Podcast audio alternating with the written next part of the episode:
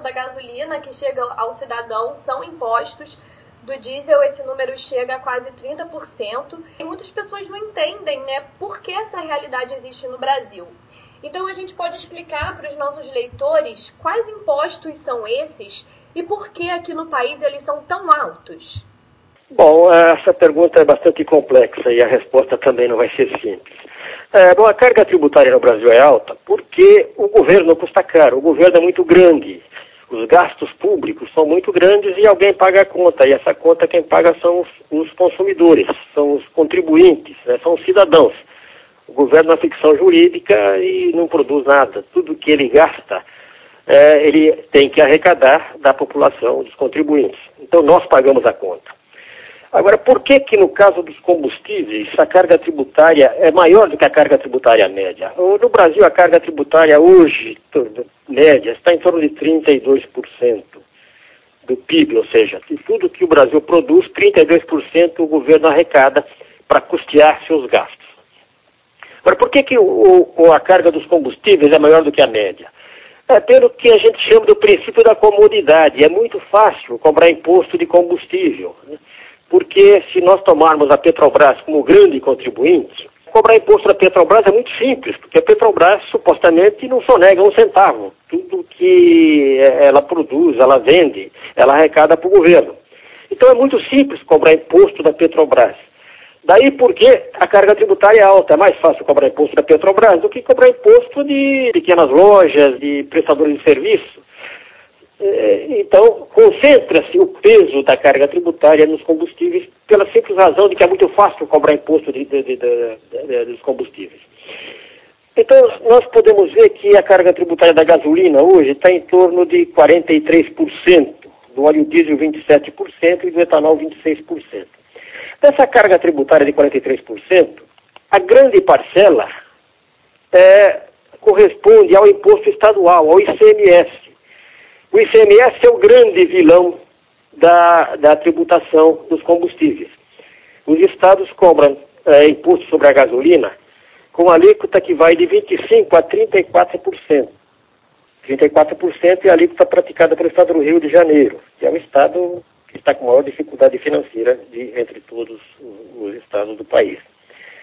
Agora, quando eu falo 25% da carga de ICMS, nós precisamos entender o ICMS é cobrado por dentro, vale dizer, incide sobre ele mesmo. Então, cada 100 reais de combustíveis que o contribuinte paga na bomba, 25% é ICMS. Então, ele está comprando, na realidade, 75% de gasolina e está comprando 25% de ICMS.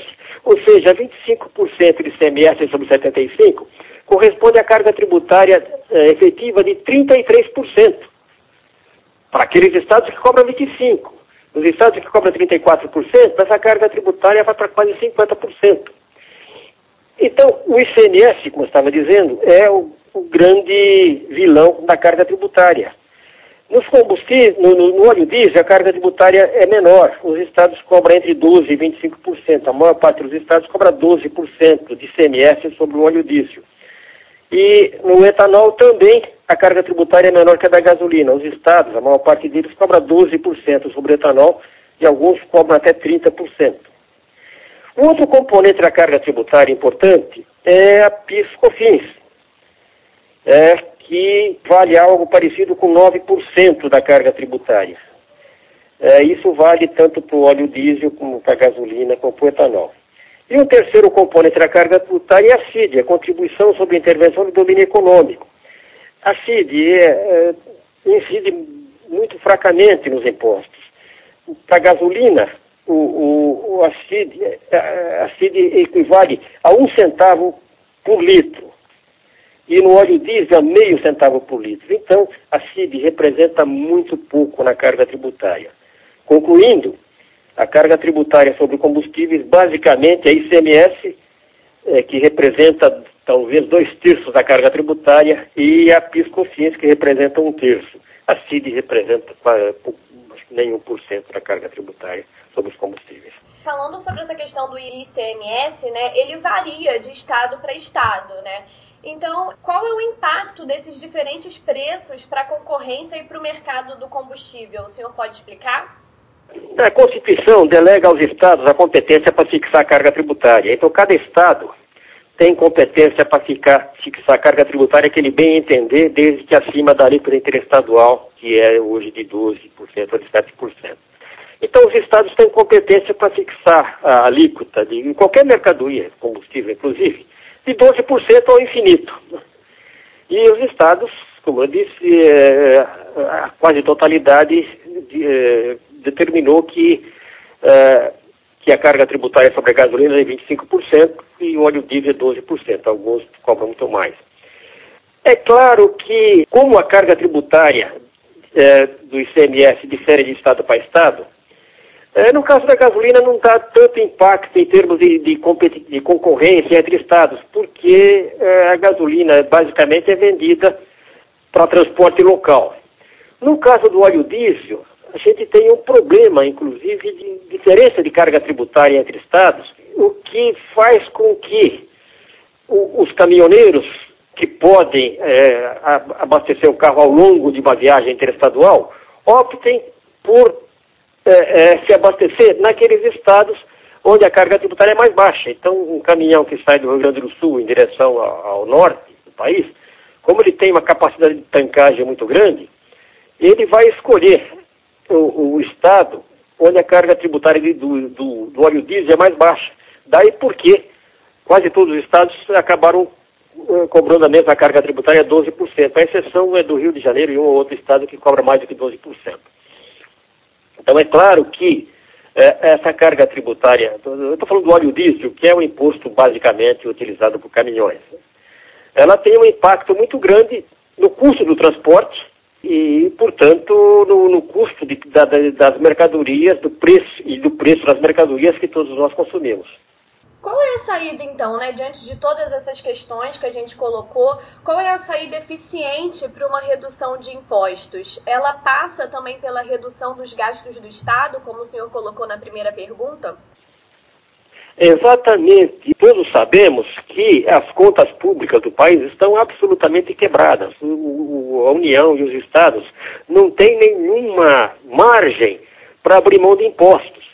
A gente sabe que é, a carga, o déficit do governo federal previsto para esse ano é acima de 150 bilhões de reais.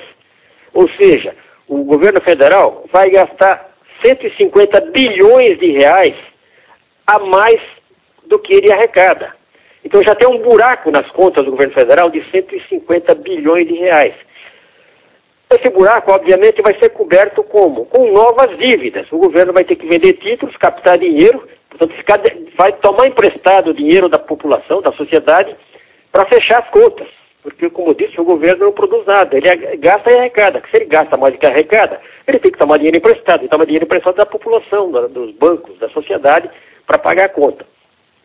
Então, se o governo agora vai ter que abrir mão de impostos é, para resolver a crise dos combustíveis, ou então subsidiar a Petrobras para que ela baixe o preço, quem é que vai pagar essa conta? O governo não tem margem. Então, se ele tem um buraco de 130 bilhões a 150 bilhões, é, se ele gastar 20 bilhões de subsídio, para pagar o, o, o, a Petrobras pela redução de, de, preço, ele vai ter que tomar dinheiro, dinheiro adicional emprestado. Ele vai ter que pedir autorização para o Congresso para se endividar ainda mais do que já está previsto no orçamento. Então, não existe margem para o governo abrir mão de impostos ou subsidiar a Petrobras para que baixe o preço dos combustíveis.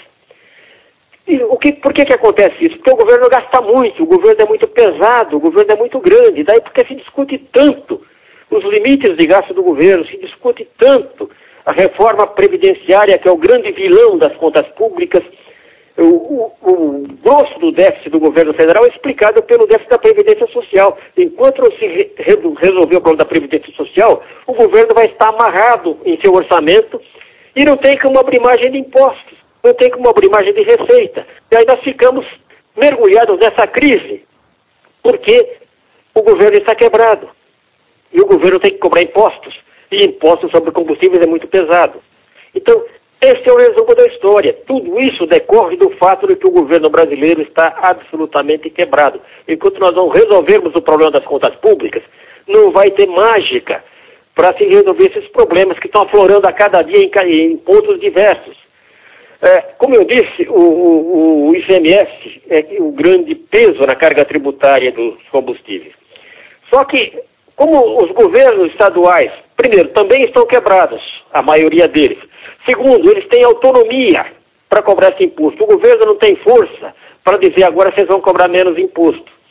Então, é, a redução da carga tributária do ICMS, que é imposto estadual, sobre os combustíveis, vai depender da decisão de cada um dos 27 governadores, 26 governadores estaduais e o governo distrital. E é uma, então é, é uma conversa muito complicada você convencer 27 agentes públicos, agentes políticos, a abrir mão de receita no momento em que os estados estão tão quebrados quanto a União. Essa, esse é o drama que nós estamos vivenciando hoje. Essa questão também, né, da gente ter uma empresa controlando o refino do petróleo, acaba contribuindo, né, para esses altos preços dos combustíveis. Então, a privatização da Petrobras e também um incentivo para que investidores privados entrem nesse mercado é uma outra forma da gente reverter essa situação aí em médio e longo prazos? Enquanto o, o, o mercado não tiver plena convicção de que não se vai usar politicamente o preço dos combustíveis, não vai se ter investimento, investimento no setor de combustíveis. O refino hoje, basicamente, está com a Petrobras. Tem uma outra empresa fazendo refino, mas basicamente a Petrobras é que faz refino de petróleo. Não adianta abrir esse mercado para investidores se o mercado não tiver plena convicção de que ele poderá praticar os preços de acordo com os parâmetros internacionais. Mesmo a Petrobras, nós tivemos uma experiência recente quando o governo agiu politicamente na definição dos preços dos combustíveis no, no, no período Dilma Rousseff. O que, que aconteceu? o governo, para conter a inflação e para fazer uma política populista, falou, não, agora, apesar de o petróleo estar tanto, de o custo do, do refino custar tanto, o, povo vai pagar menos pelos combustíveis. O resultado foi o que a Petrobras praticamente quebrou e a inflação não foi controlada. O, os preços refletem o que? A escassez da mercadoria. Quem define o preço da mercadoria é a oferta e demanda. Se o governo intervir e falar, não, é, a demanda é maior do que a oferta, mas vocês vão cobrar tanto. Primeiro, o setor privado não, não, não vai submeter essa regra.